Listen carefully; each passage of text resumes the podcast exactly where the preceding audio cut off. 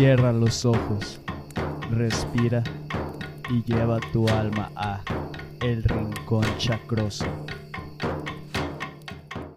Hola, hola, sean todos bienvenidos a El Rincón Chacroso. Mi nombre es Jesús Nevares y hoy vamos a hablar sobre cómo la escritura puede utilizarse como un medio para conocernos y comprendernos un poco más nosotros mismos. Y para esto tenemos a un invitado, Cudberto López, dramaturgo, director de teatro y escritor con 40 años de trayectoria. Le ha tocado dirigir y escribir más de 20 obras, entre las cuales se encuentran Novia de Rancho, Motel, Piara, Un Tour entre el Silencio, entre otras. Además, durante su carrera ha escrito más de 10 libros, entre los cuales se encuentran Yamaha 300, El panfleto del rey y su lacayo, El hada madrina y Dios lo bendiga. Finalmente, algunos de sus libros y obras fueron publicados en otros países. Por ejemplo, Durmientes y Desiertos, que se publicó en Francia, y Mujer Lagartija, que apareció en una antología de teatro mexicano en Alemania. Pues sin nada más que decir, ¿qué onda, Cudberto? ¿Cómo estás? ¿Qué onda? ¿Cómo estás, Jesús? ¿Qué dices, eh? Aquí, mira, en, lunes, no en la mañana. Pues, ¿qué le vamos a hacer? ¿Qué le vamos a hacer? Este, eh, ¿Para qué soy bueno? A ver, coméntame en tu rincón chacroso. Te voy a entrevistar primero yo a ti. ¿Por qué chacroso? A ver, eso de chacroso es, eh, era muy conocido, a ver. Chacroso es que ya en el yoga pues se utiliza esto, bueno, ah, más bien está esto de, los chakras que son los puntos de energía, pero entre un amigo y yo ah, teníamos una, una cura de que ah, andamos bien chacrosos, que era como andamos bien espirituales, así. Pues. Entonces me gustó como eso de chacroso y lo utilicé para, para el podcast, siento que es pegajoso. Sí, sí, sí, sí, sí, sí. Sí, suena como, como enfermedad sexual. Sí, también. Pero, no lo es. No, no, no tiene nada que ver con eso. Pues bueno, Cusberto, eh, pues antes de comentar de empezar con toda la, charla esta que vamos a tener, quiero saber un poco de tu historia. ¿Cuándo comienza tu interés por escribir? Yo creo que yo empecé a escribir en la secundaria. Y empecé a escribir eh, como mucha gente para enamorar a las novias. A, las, morritas. A las morritas. En aquel entonces eran muchachitas. Empecé a escribir desde este, eh, eh, poemas, pensamientos románticos. Obvio que yo leía, leía pues desde, desde chamaco, se fomentaba la lectura en mi casa, entonces, eh, pues se fue diseñando por ahí. Yo no sé si esto de la, del mundo del arte sea genético o sea social, o sea, sea, o sea un conocimiento aprendido. Eh, no sé si, pero por ambas vías, ya, tanto que si es genético en mí pero sí que sí es social. Mi madre me comentaba hace un par de días que ella cuando la mandaban a dormir tenía una lámpara de mano y se metía bajo de la sábana y con la lámpara alumbraba el libro que estaba leyendo porque no la dejaban leer de noche. Entonces, Entonces, hay mucho el fomento de la lectura que está eh, pues, ligado con la escritura. Ligado con la escritura. Entonces, escribí algunos cuentos, eh, un par de cuentos en la secundaria, en la preparatoria, desde, este, pues en poemas, escritos, por ahí tengo yo acumulados algunos cuadernos ahí desde este, que he ido conservando, que no me, que no me atrevo a quemar, a desaparecer de mi vida. Y luego después empecé a hacer teatro y, este, y empecé a leer mucho teatro, mucho, mucho teatro. Y obviamente pues surgió en algún momento el deseo de, de empezar a escribir teatro, que es a lo que me he dedicado los últimos quizá 30 años, quizá básicamente. Como todo en la vida eh, es, es un acontecimiento de aproximaciones sucesivas. Es decir, te vas aproximando a las cosas importantes, te aproximas de a poquito. No te llegan de golpe.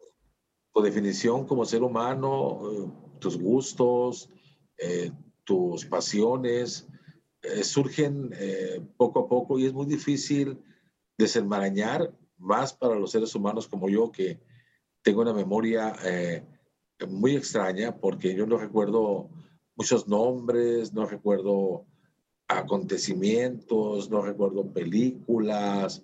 Puedo ver una película 20 veces y como si fuera la primera vez. No te acuerdo. No me acuerdo. Entonces, no, no. Mi mente eh, la ha diseñado o se ha diseñado eh, para la creación de, de, cosas nuevas, para la, para la reflexión y creación de cosas nuevas. No recuerdo las obras que he escrito muchas veces, no las vuelvo a leer, sé que están escritas, sé que fueron escritas, pero pero tal cual así que tú digas, ay, la recuerda frase por frase, palabra por palabra, no, no es mi tipo de memoria. Es como a lo mejor eso te sirve para ir soltando todo lo viejo y como tú dices, ir creando cosas nuevas. Me sirve para no preocuparme por saber si me estoy repitiendo, no me estoy repitiendo, si estoy plagiando, no estoy plagiando. Es decir, nada en mí es, es consciente. Es, es eh, el otro día me decía un amigo, oye, esta obra tuya me recordó a José Saramago, de tal libro. Pues no recuerdo si lo leí, le dije. La verdad no recuerdo si lo leí el libro, porque he leído mucho.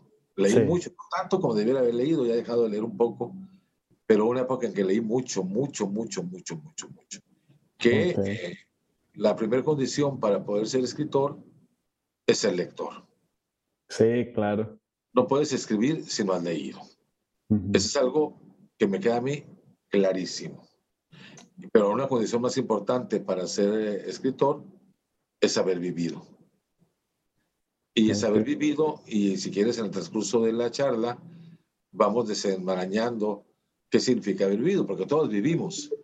Ajá. Pero no necesariamente eh, se vive como, no se registra lo que estás viviendo y no lo estás procesando para poder después atreverte a escribirlo. Ok. De hecho, eso de, de, que la clave también es haber vivido. Me acuerdo que uno de mis escritores favoritos es Charles Bukowski. Y él cuenta que se desapareció como 20 años, empezó a escribir, luego como 20 años dejó de escribir y luego ya fue cuando pues volvió con sus obras pues con las que lo hicieron famoso. Y dice que la clave fue, fueron esos 20 años donde vivió un montón de experiencias y todo, pues porque para él dice que no puede ser escritor si como tú comentas, no, no, tienes, no tienes diversas experiencias en tu vida. Aunque claro, las experiencias de escritor no necesariamente son experiencias eh, que, las vive él. O sea, que las vive. Hay un ejemplo muy burdo, es decir, yo puedo construir un personaje de un asesino sin haber matado a nadie. De tal suerte que todo es una recreación y todo lo que yo sepa sobre los asesinos es de lo que yo he leído en periódicos, en novelas, he visto en películas, eh, me han contado y hay toda una, una fantasía sobre, sobre un asesino, sobre el asesinar eh, pero yo no voy a asesinar a nadie para poder escribir sobre un asesino. Eso sí. Tal suerte, que en la vida, mm, mucho de lo que nosotros, eh, los seres humanos, todos, más ahora, Jesús, de que estamos súper contaminados por las redes sociales, se mezclan la fantasía con la realidad y no sabes distinguirla de pronto. De tal suerte que es una realidad fantástica la que Es decir, eh, eh creemos, damos cosas por cierto porque las leemos en el Facebook, porque vemos una historia de Instagram, porque lo, leemos en Twitter. Pero eh, en realidad eh, no, no, no, corresponde a la realidad. La realidad es algo, casi, casi te puedo decir, inatrapable, inacible, porque desde que nosotros con nuestra subjetividad reflexionamos sobre ella, ya le estamos transformando, le estamos dando un toque de fantasía. Entonces vivimos en un mundo muy complejo en donde lo básico, básico, básico está dejando de existir.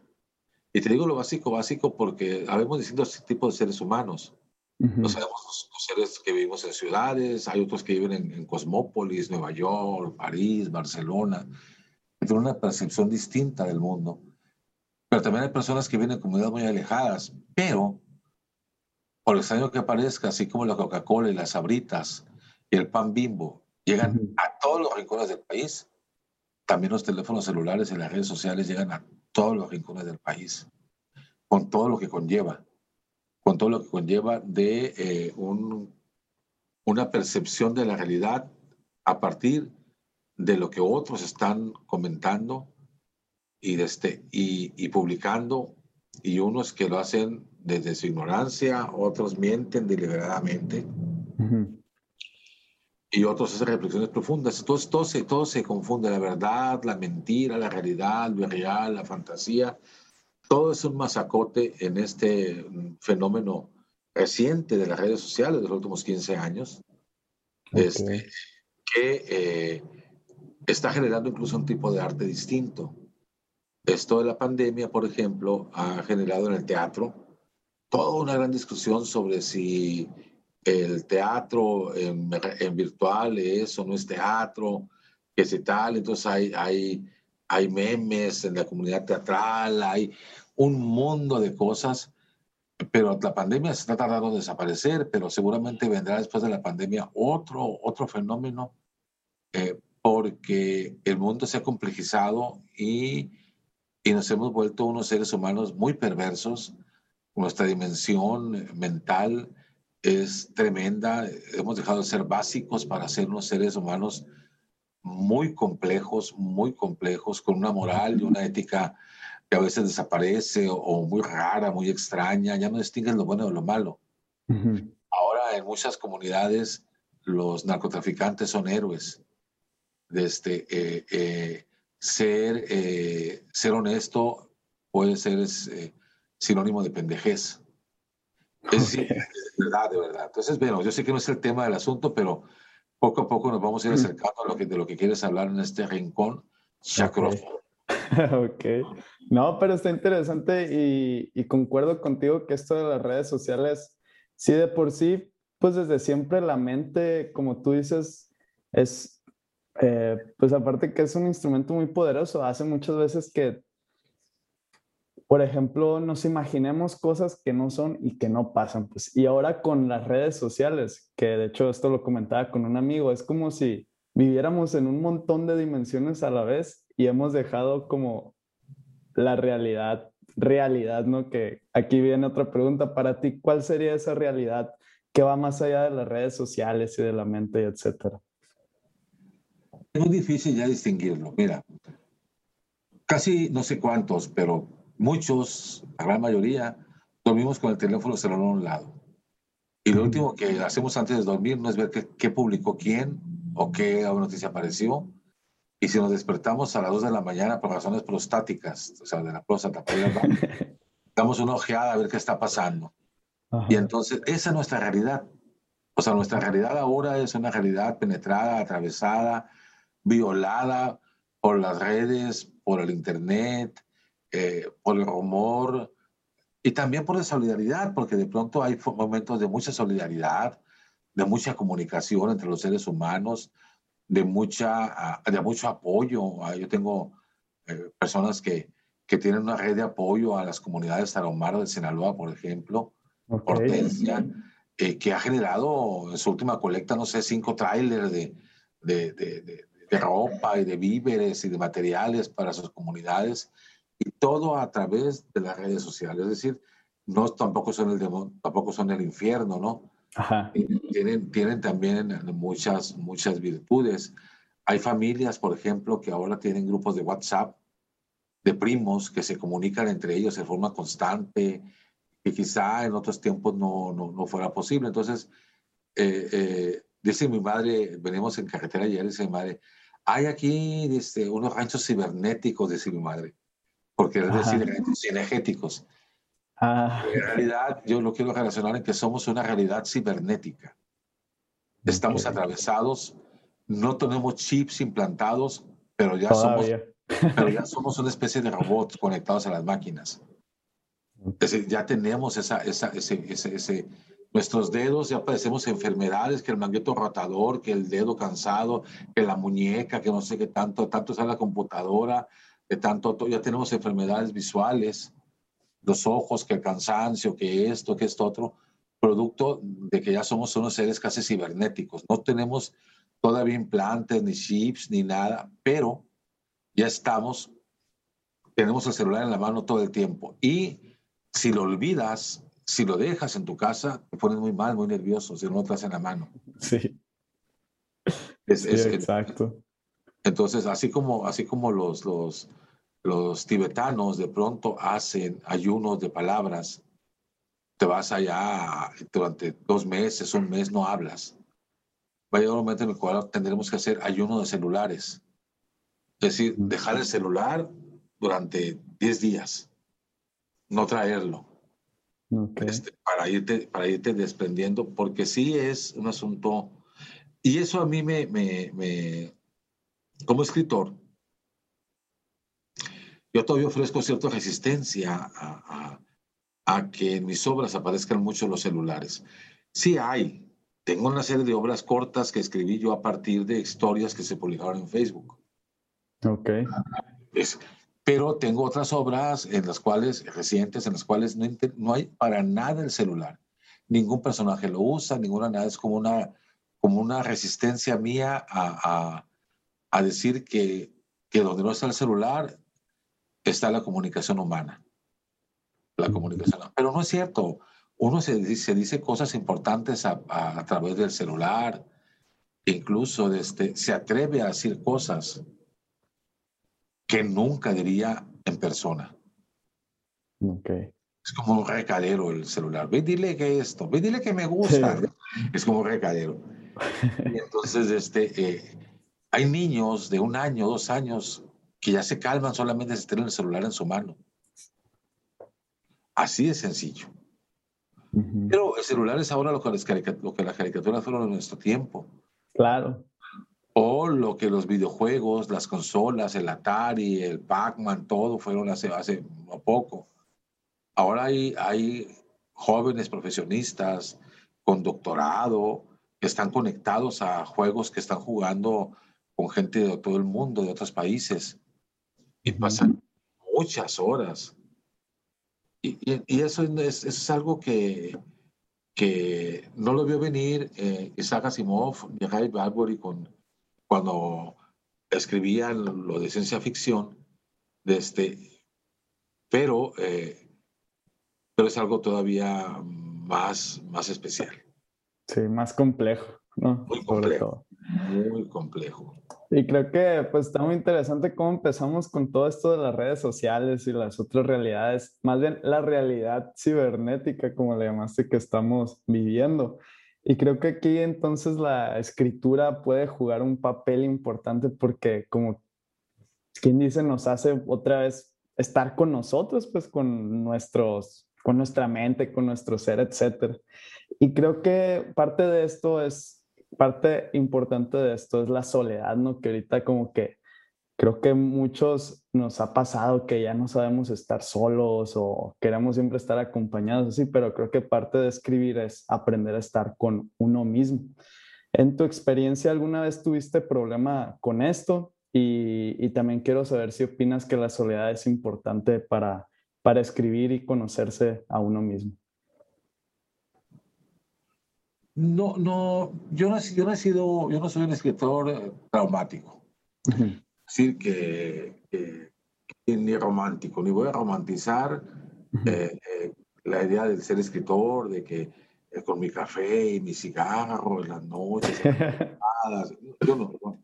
Okay. yo no, yo no, yo no, no lo dudo que existan personajes que, así de ese estilo. Yo no, yo, yo soy de una forma distinta.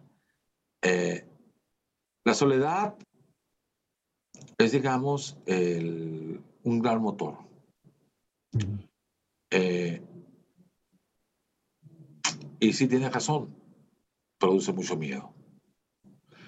Yo siempre he dicho, si nacimos solos y vamos a morir solos, porque esa necesidad de,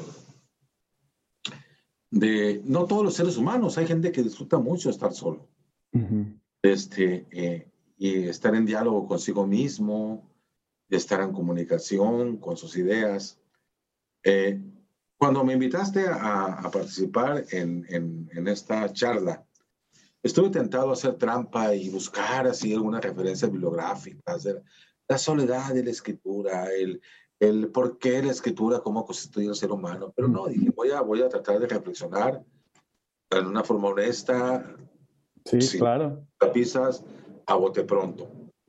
Eh,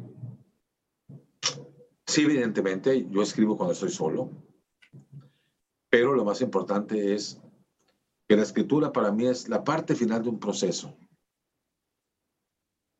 que puede iniciar muchos meses antes, años antes del momento de la escritura.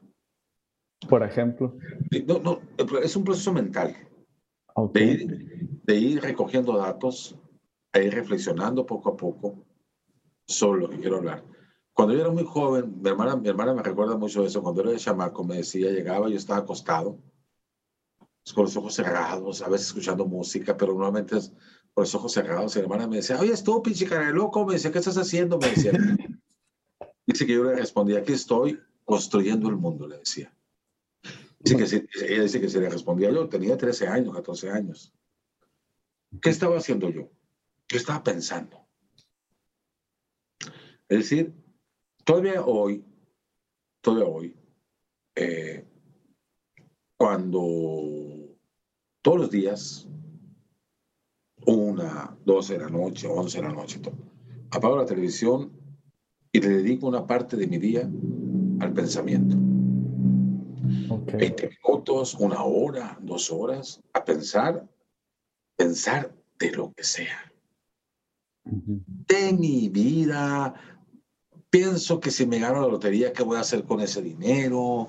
Eh, pienso que si en el trabajo esto o esto otro, que si mis amigos esto y esto otro, que si mi esposa, que si mis hijos.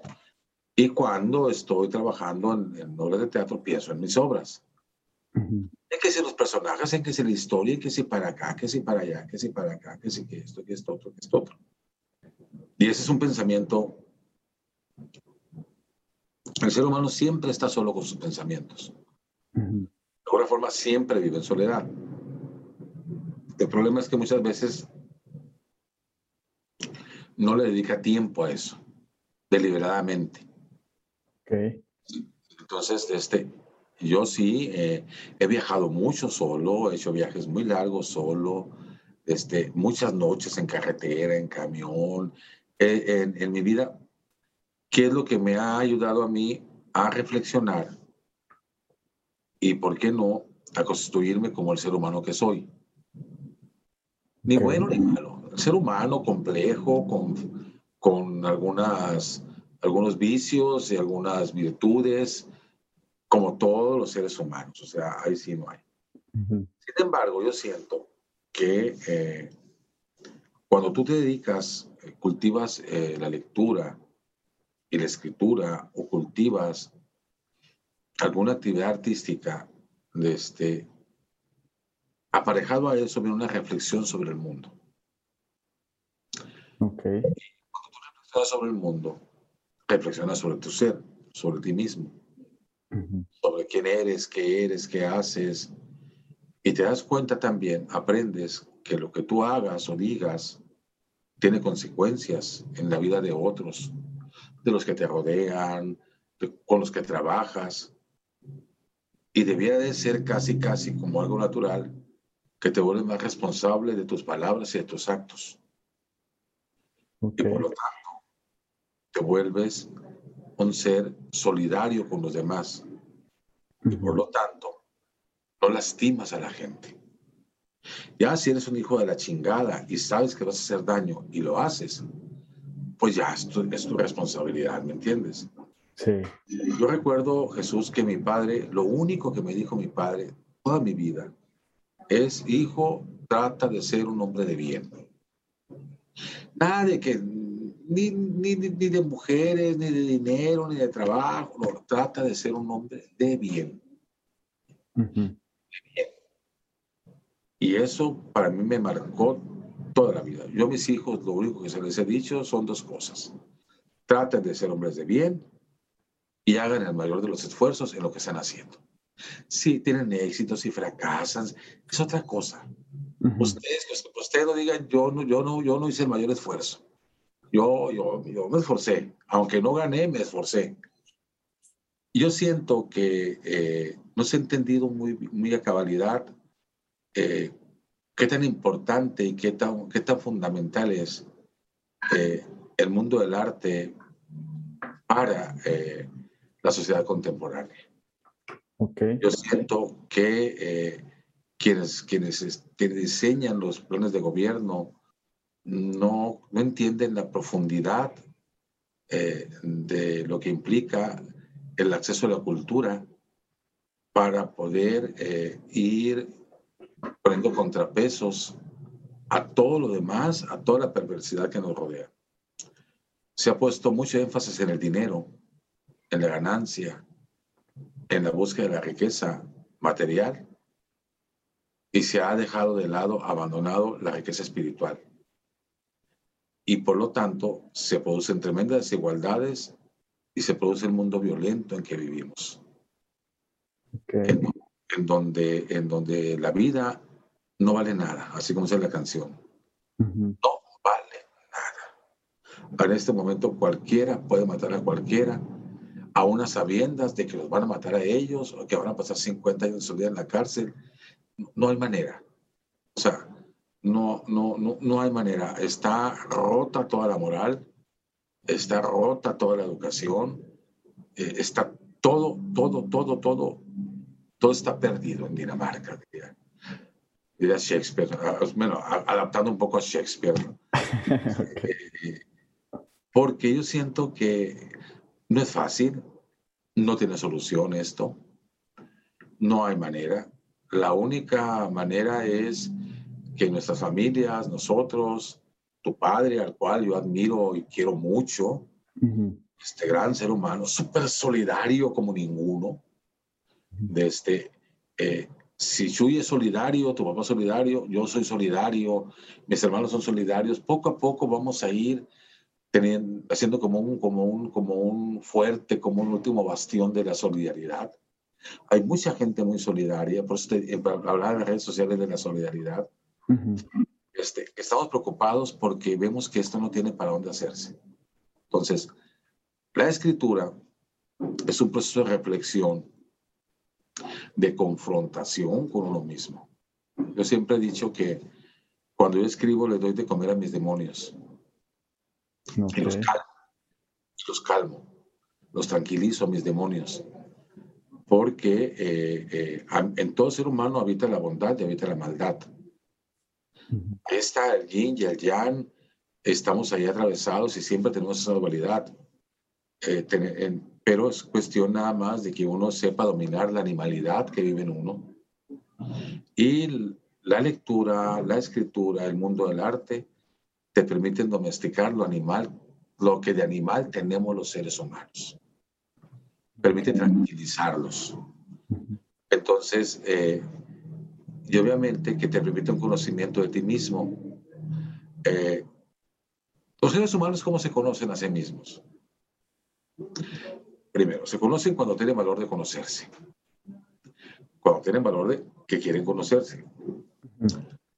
Cuando no, les vale.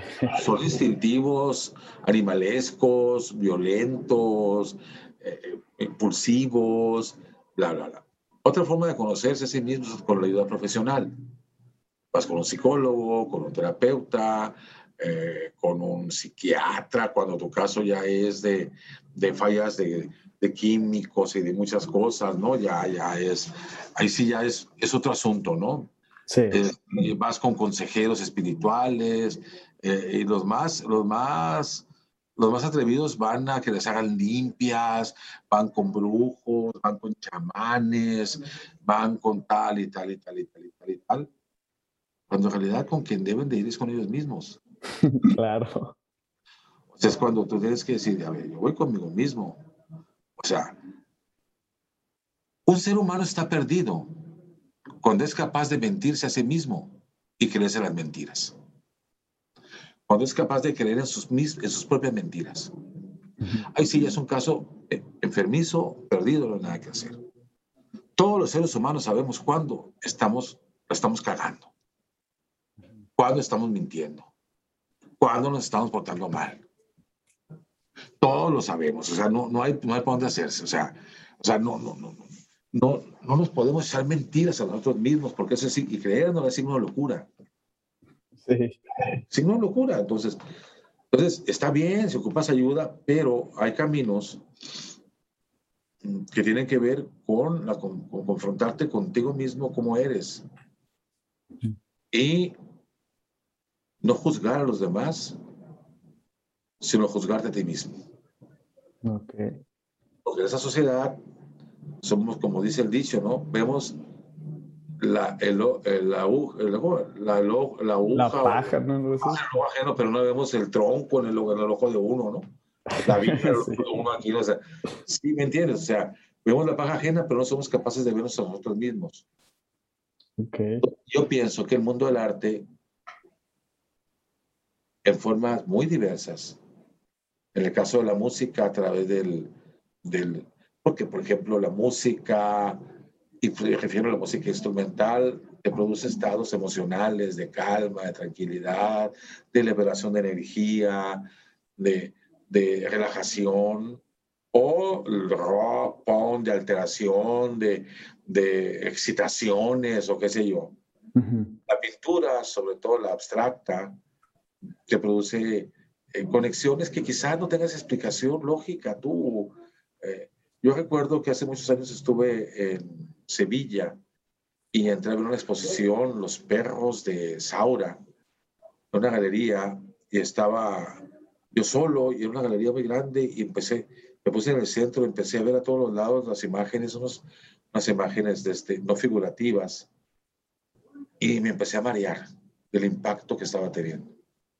A la fecha no, no, no logro olvidar ese, ese, ese, ese impacto.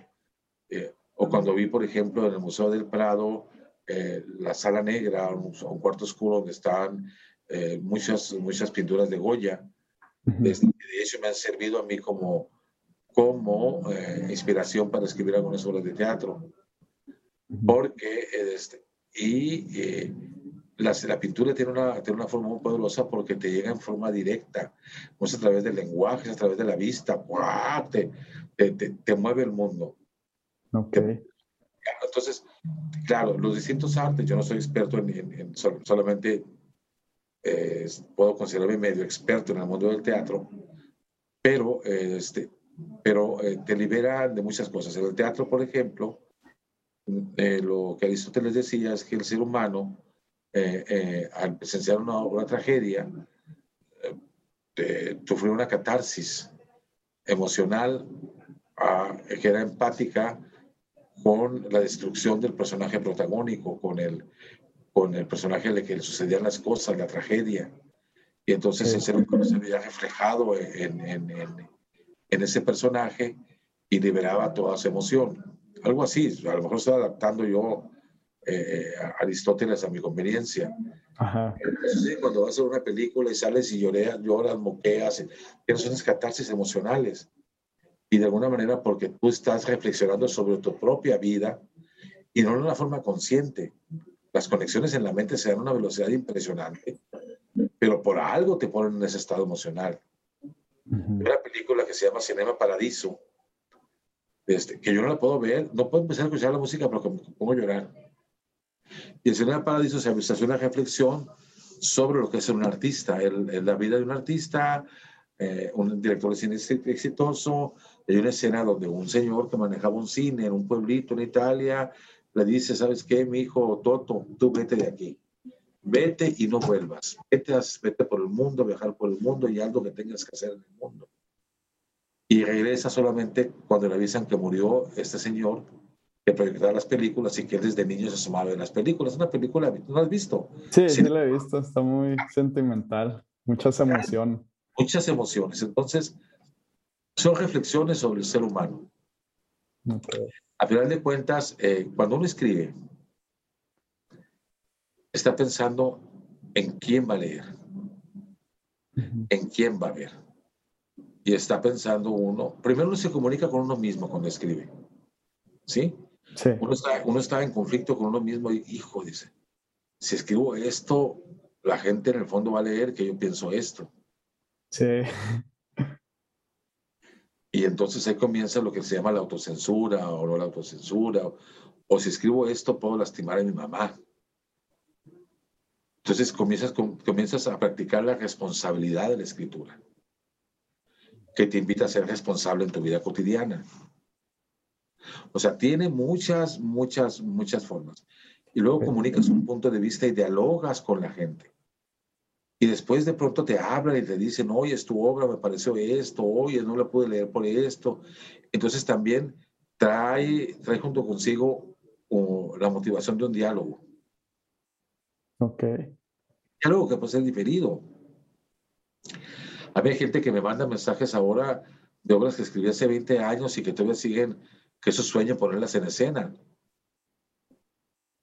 ¿Sí me entiendes? O sea, sí. entonces entras en una dinámica distinta a lo cotidiano, distinta al asesinato, al mitote, al, al, a lo mundano, y entras en una comunicación más emocional, inteligente, profunda, afectiva con nosotros, pero sobre todo contigo mismo.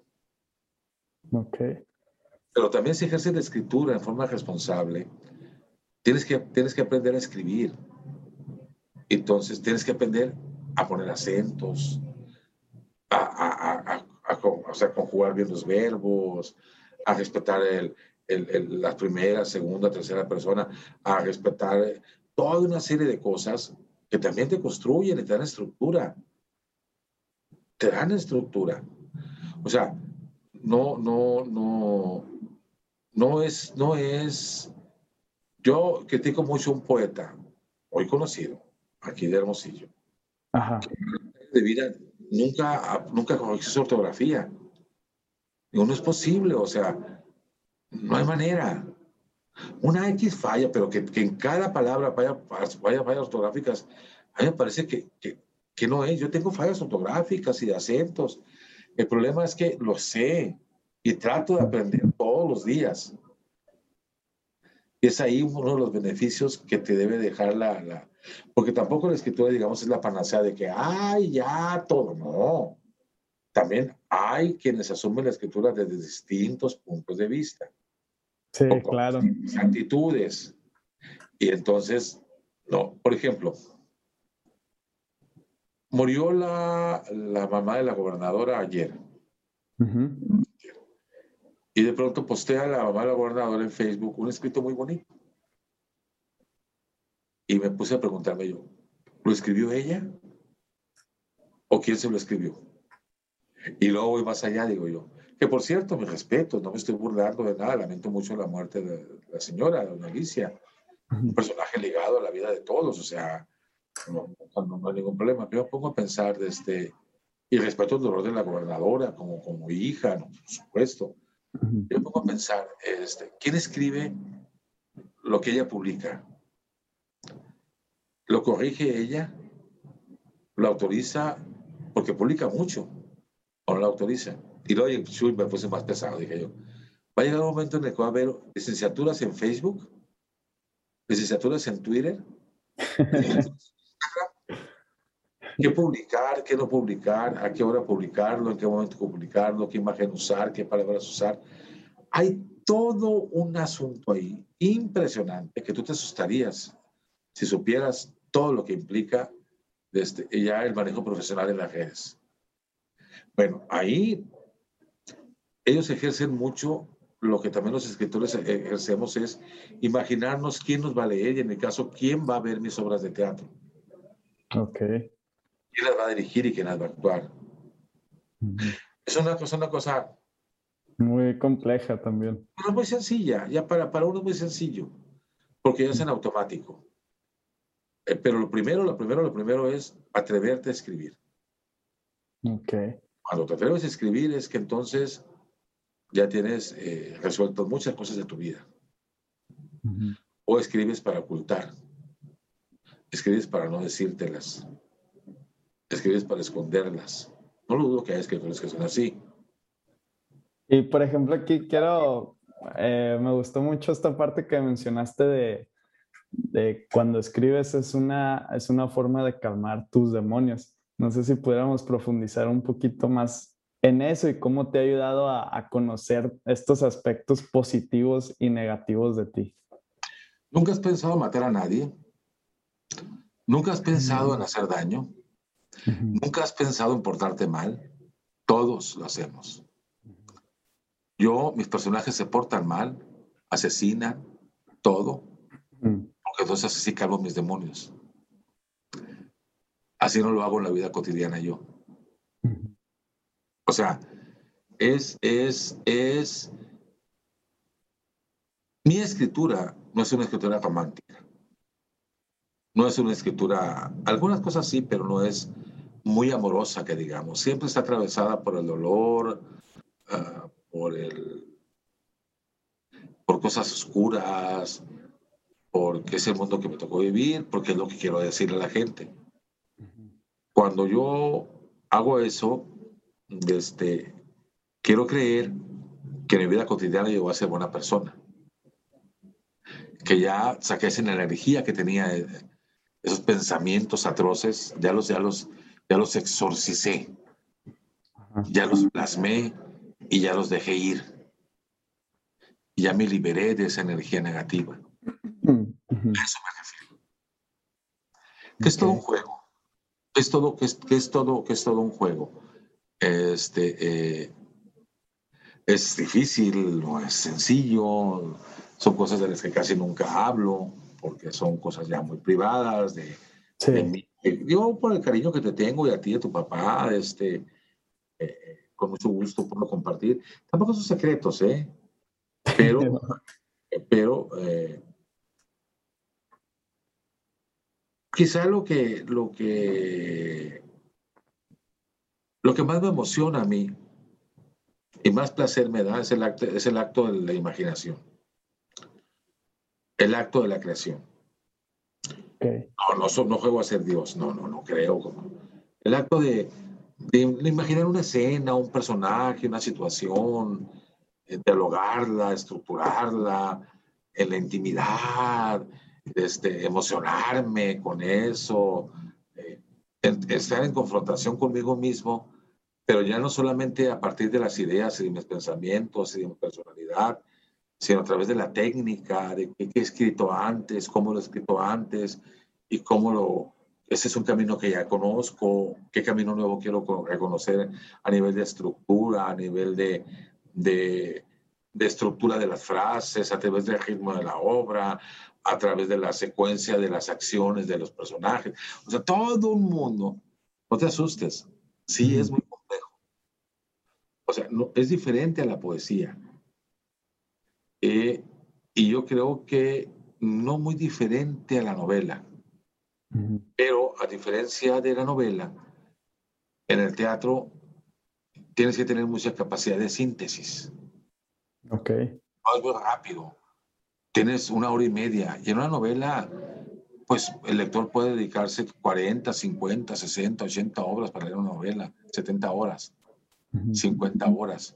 Y en el teatro una hora y media, dos horas, tres cuando mucho. Pues tienes que sintetizar mucho. Y por otro lado, la... no tienes tiempo de describir. Todo tiene que ir dentro del personaje, todo tiene que ir este, impregnado en las palabras del personaje, en su habla. Cuando el personaje habla, el lector tiene que imaginarse todo lo que la novela describe. Que estaba en un cuarto oscuro y de pronto se oyó una cadena y esto, y, el personaje solamente tiene que decir, ¿qué es ese ruido? Y en ese que es ese ruido, el lector tiene que imaginar todo lo que el novelista puede escribir. Okay. Son, son, diferentes las formas de acercarse al espectador, al lector. Son diferentes mecanismos los que tenemos nosotros de eh, crear nuestras metáforas. De crear nuestras, la metáfora es una reflexión sobre la realidad. Tenemos diferentes formas de hacerlo los, los poetas. Mira, no es tú sepas, pero la literatura dramática, el teatro, no forma parte de las, de las letras. Es una cosa muy extraña que está entre las letras y las artes escénicas. Somos una cosa muy rara. Somos una cosa muy rara.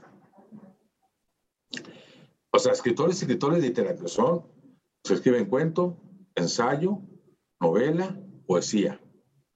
Los que escribimos teatro estamos aparte. Porque nosotros escribimos para ser representados, para ser escenificados. Sin embargo, si tú te pregunto, dime una, no, nombre de, de, cinco escritores más famosos en el mundo, innegablemente que vas a meter a William Shakespeare. Es innegable, aunque no lo hayas leído. Y él nunca escribió una novela. ¿Sí me entiendes? Las personas que más citadas son en el mundo, William Shakespeare. Todo el mundo lo cita a William Shakespeare. Todo el mundo lo cita a William Shakespeare y no, y no fue novelista. Entonces somos un libro muy extraño. Entonces nuestras formas de imaginar son diferentes. Nosotros imaginamos, también cada quien, o sea, no sé. He practicado con muchos amigos escritores y, y tenemos formas distintas de imaginar. Pero si tú me preguntas, ¿qué es lo más importante de la escritura? Es el momento en el cual estás imaginando y estás escribiendo, creando, pariendo este, personajes, situaciones, escenas. Ya lo demás, y ese solo momento, ese solo momento, yo siento que en tu mente y en tu alma te ordena muchas cosas. la creación te ordena, te reconforta, te clarifica, te produce placer. Un placer al que no todos están llamados a sentir. Porque claro, el placer que siente el mecánico que haga un, coche y que, lo, y que le repare el motor y que lo enciende y que se oye, guau, eso es un placer. El placer de haber cumplido con una actividad en donde pusiste todos tus sentidos en juego y toda tu inteligencia. No es de dioses, no es nada especial, nada espectacular. El placer que siente tu papá cuando salva una vida que no lo comparte, que él nunca dice nada, pero tú y yo sabemos que él en su intimidad se siente muy bien de que la gente se salve, ¿sí? O sea, es, es eso, no es, no es nada del otro mundo. ¿Nos estamos sacando al final del Rincón Chacroso? Sí, ya, ya, por ahí vamos. Y, y, pues bueno, otra, otra duda que tengo es, ¿cuál ha sido una de tus experiencias más profundas o significativas en todo este trayecto de, escritor?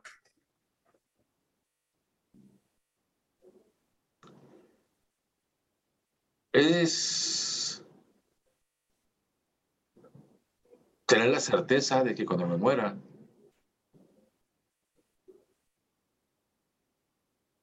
va a ser la nada. Yo no creo en la posteridad, yo no creo en, en que la reencarnación, no creo en el paraíso.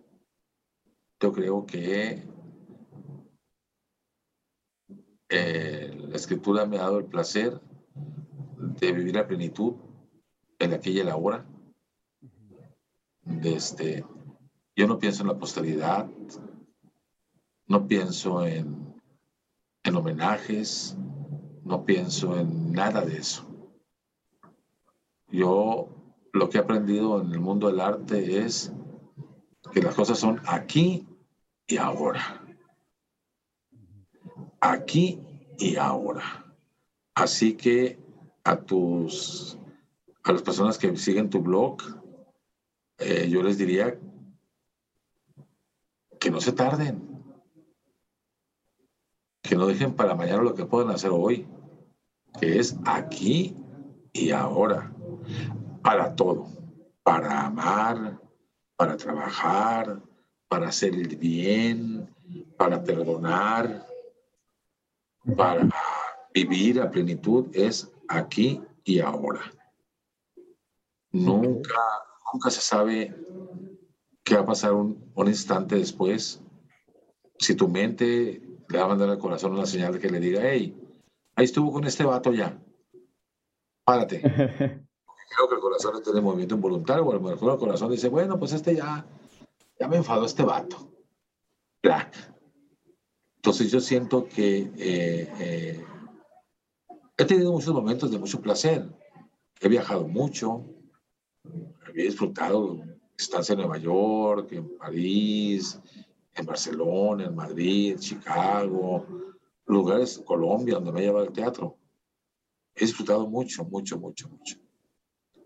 Pero siempre después de eso me queda la sensación de que lo más importante es el aquí y el ahora. Que es una lucha con todo ser humano. Siempre estamos postergando las cosas. Siempre estamos postergando las cosas y cuando menos pensamos que tenemos hijos, yo no tengo nietos porque mis hijos han visto muy, muy cuidadosos. Pero acaba de fallecer un tío mío, fui a un funeral a Puerto Peñasco. Y, este, y entonces siempre esos momentos de, es decir, se están muriendo todos mis tíos. ¿Quién sigue? Pues mi generación de morir en forma natural. O sea, cuando nuestros padres mueran, ¿quiénes siguen? Nosotros. Pues sí. Entonces, entonces, por eso hay que, hay que, hay que ser muy conscientes de que, eh, de que no sé por qué estamos vivos, pero estamos aquí y de que hay que vivir aquí y ahora. Hay que aprovecharnos cada momento. En todos los sentidos. Si vas a amar, si tienes una morrita que te gusta, díselo. Si va a tener sexo, ténganlo. O sea, si, si ya no hay amor, díganselo. No lo posterguen para más adelante. ¿Sabes qué? Ya se acabó con dolor y todo. Va a llegar el dolor y se va a acabar el dolor. Hay otra cosa que he aprendido. Es que todo pasa. Toda alegría pasa. Toda tristeza pasa. Todo dolor pasa. Pasa la vida. No va a pasar eso. Lo único que nunca termina de pasar es la muerte. Ahí va a estar. Ahí está, mira, esperándonos así. Ah, ahí andan pendejeando. Y vámonos. Sí, es cierto. En conchacroso se puso profundo. ya estamos profundizando. De hecho, yo también eh, siempre, bueno, se lo comento a un amigo que a mí lo que más me motiva a veces es la muerte, ¿no? No, pero en el sentido de que me quiero morir así, sino en el sentido de que a veces me llega esa sensación como tú dices de la nada, pues que digo, pues un día ya no voy a estar aquí, o sea, este cuerpo ya, o sea, o sea, como que voy a desaparecer y ya. Entonces como que eso lo canalizo como en tratar de hacer algo, aprovechar pues esta vida, este momento que totalmente, Totalmente, totalmente. ¿Algo más que se nos quede en el tintero? Pues, eh, ya para ir cerrando, eh, no sé si nos quisiera recomendar algunos, algún libro, película, documental, algo que te haya marcado y que crees que, que le puede beneficiar a, a, otras personas. Pues ya recomendaste una, ¿no? La de Cinema Paradiso. Bueno, la mencionaste más bien. Sí, la mencioné, no, pues sí. Yo, yo, no, yo soy muy malo para, para, para porque como te dije, no tengo memoria. Ah, sí. Entonces, yo, por ejemplo, leí mucho a Ray Bradbury, Isaac Asimov, pero cuando era joven. Eh, leí a Gabriel García Márquez, a Mario Benedetti, todos los de mi generación. Eh, leí, por ejemplo, lo más reciente a, a, un autor que se llama Heinrich Mankel, un autor eh, sueco, eh, leí como 16 novelas de él, novelas policíacas negras. este, yo, en todo caso, recomiendo que, que, lean o que vayan al teatro o que vayan a los conciertos, eh, sobre todo los de música clásica. Este, eh, piano, los de guitarra, desde que, que se den la oportunidad de desconectarse, que, que ahí entren a esos eventos y apaguen el celular, que lo apaguen por completo. Eh, que vayan al cine, eh, de forma continua, a ver lo que quieran ver, o sea, lo que quieran ver. De este, pero en todo caso les recomiendo que sean hombres de bien. Okay. Que mujeres de bien, hombres de bien. Este, eh, en teatro, pues hay, hay, hay, hay mucha, muchas personas. Si alguien está interesado en, en leer lo que yo escribo, de este, me pueden buscar en Facebook o escribir un correo electrónico a cutlopez.hotmail.com hotmail o a través de Jesús. Y yo con comparto este, eh, tengo versiones electrónicas de muchos, bueno, tengo muchos libros, pero por lo menos tengo cinco versiones electrónicas de mis libros, en donde se los puedo regalar, mandárselos por correo si quieren leer algo de lo que yo, de lo que yo he escrito, de, obras de teatro, de este, que es lo que hago muchas veces en Facebook, publico, oye, terminé esta obra de teatro, ¿quién la quiere leer? Y se las mando por correo electrónico, subo en un drive al Facebook, así, sin pensar en, en plagios, ni en derechos de autor, ni en nada de eso. Y la gente las descarga, las obras, y de pronto me llegan comentarios, me llegan mensajes, casi nunca ofensivos, de verdad. Y no, entiendo, de haters. Y no entiendo por qué, si de, la verdad deberían, de, deberían odiarme por lo que escribo. ¿Algo más? Pues, mande. ¿Algo más? No, pues otra vez si nos quieres repetir, eh, te pueden encontrar entonces, ya nos diste el correo en Facebook. Roberto López Reyes. y en Facebook. Hay dos, tengo dos cuentas, una que había hace muchos años que nunca supe cómo cerrar y que creo que está llena de mensajes de gente que me odia porque no les respondo. Y una que, una que, tengo muy activa, ¿no? La, la, la López Reyes. Este, eh, eh, a veces me mandan mensajes y tardo en contestar un poquito. Ok. Pero siempre contesto. Es decir, eh, siempre contesto. Este, y me interesa dialogar sobre todo con la gente que no hace teatro. Ok. O sea, de los 4.000 contactos que tengo, 3.000 hacen teatro en todo el país o en América Latina, pero me gusta mucho estar en comunicación con la gente que no hace teatro. Ok. ¿Y en Instagram también te pueden encontrar? Alberto L, pero casi no publico. Ah, ok. Instagram es, para ustedes los jóvenes. Yo, Alberto L, pero... No lo usas casi. Nomás entro para, para una vez cada 10 días, nomás para ver qué, qué sucede ahí, no este, pero la velocidad del Instagram no es mi velocidad, ni el Twitter. O sea, lo mío, lo mío es el Facebook. Ok. Tú sabes de los viejitos, pues. el TikTok, ¿qué es eso? El TikTok. Impensable para mí. Bueno. Pues bueno, Cusberto, muchísimas gracias. Muchas gracias a todos los que escucharon este episodio también. Eh, no se olviden también de seguir a El Rincón Chacroso en YouTube e Instagram, así nos pueden encontrar. Y pues bueno, Cusberto, muchas gracias. Espero te, te haya gustado este espacio y, pues fue un gusto platicar contigo. Igualmente, te conozco desde, desde antes de que nacieras. Tú me sabes. Y sí. más ahora, vuelve con tu padre para que te corten el pelo. Cierto, Jesús. Ya me dice que me lo corte, pero no. Leo sí, que me imagino, ya me imagino, sí, yo sé, lo conozco. pues bueno, Cusberto, cuídate, estamos en contacto. Bye bye.